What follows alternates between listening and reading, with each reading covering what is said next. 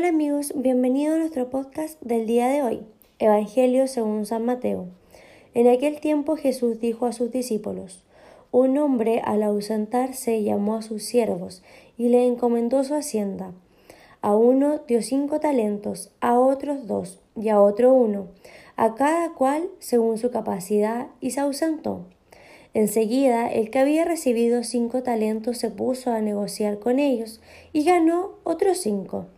Igualmente el que había recibido dos ganó otros dos. En cambio, el que había recibido uno se fue y cavó un hoyo en la tierra y escondió el dinero de su señor. Al cabo de mucho tiempo, vuelve el señor de aquellos siervos y ajusta cuenta con ellos. Llegando el que había recibido cinco talentos, presentó otros cinco diciendo, Señor, cinco talentos me entregaste, aquí Tienes otros cinco que he ganado. Señor le dijo, Bien, siervo, bueno y fiel. En lo poco has sido fiel. Al frente de lo mucho te pondré. Entra en el gozo de tu Señor.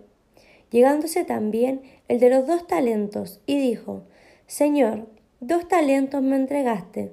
Aquí tienes otros dos que he ganado. Su siervo le dijo, Bien, siervo bueno y fiel. En lo poco has sido fiel al frente de lo mucho te pondré. Entra en el gozo de tu Señor. Llegándose también el que había recibido un talento dijo, Señor, sé que eres un hombre duro, que cosechas donde no sembraste y recoges donde no esparciste. Por eso me dio miedo y fui y escondí en tierra tu talento. Mira, aquí tienes lo que es tuyo. Mas su señor le respondió, siervo malo y perezoso, sabías que yo cosecho donde no sembré y recojo donde no esparcí. Debías, pues, haber entregado mi dinero a los banqueros, y así, al volver yo, habría cobrado lo mío con intereses.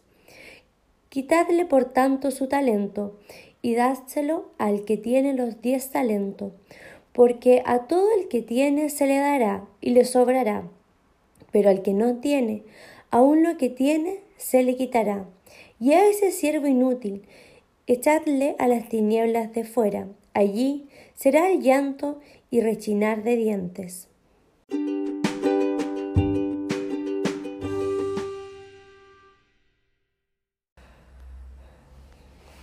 Anteayer hacíamos memoria del martirio de Juan el Bautista.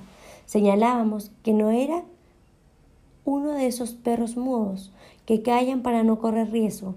Los evangelios nos dicen que fue un Juan sin miedo, como el protagonista del cuento de los hermanos Grimm, o como Juan I, duque de Borgoña, que se ganó ese apelativo por el coraje mostrado en distintas batallas.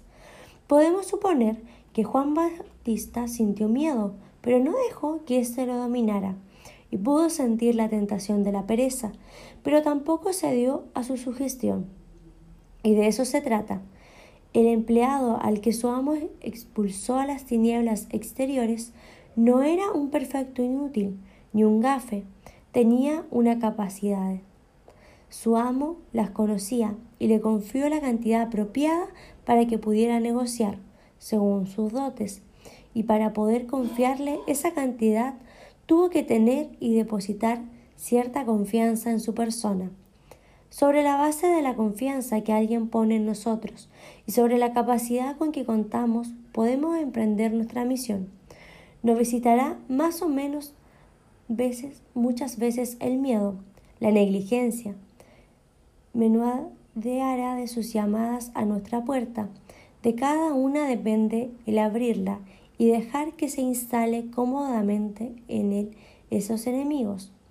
Nos han enseñado que la valentía es un miedo y otro miedo y otro miedo vencidos, y que la diligencia es pereza, que nos sacudimos de encima una vez y otra vez.